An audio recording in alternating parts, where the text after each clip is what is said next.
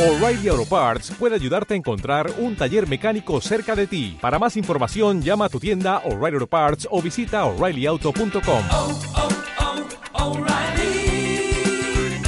oh, Parts.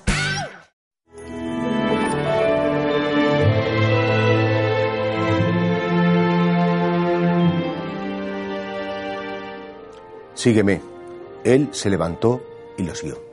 Hoy celebramos la fiesta del apóstol San Mateo, este que era publicano, cobrador de impuestos, pero que en un momento concreto escucha esa llamada de Cristo y sin dudarlo se levanta y se pone en marcha.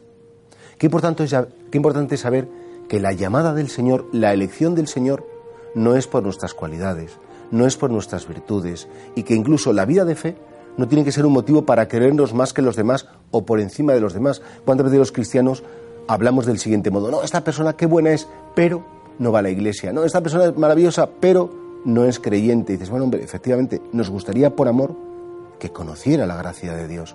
Pero el ser creyentes y el ser practicantes no nos tiene que posicionar por encima de los demás. De hecho, el Señor llama a los pecadores, llama a los débiles y les llama a participar de la misión más importante que es dar a conocer a la humanidad que Él ha venido a salvarnos. Por eso nosotros, primero, podríamos preguntarnos en esta fiesta tan bonita del apóstol San Mateo si conocemos la llamada de Dios, si realmente conocemos las llamadas y si realmente nos seguimos asombrando. Señor, ¿cómo es que me has llamado a mí? ¿Cómo es que cuentas conmigo? ¿Para qué? Pues para sacar adelante una familia, para ofrecerte mi vida como, como una ofrenda unida a la tuya, para cosas bien importantes. En segundo lugar, si para mí, nos podemos preguntar si para mí la fe es motivo de posicionarme por encima de los demás.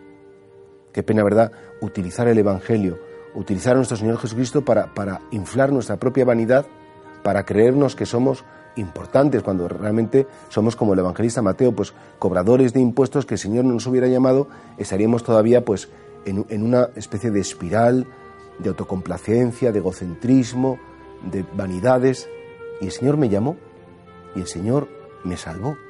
Me sacó de una situación que si no hubiera sido por Él, pues estaría ahora mismo, pues no puedo ni pensarlo. ¿Qué sería de mí, Señor, sin ti? ¿Qué sería de mi vida sin tu gracia? ¿Qué sería sin tu llamada?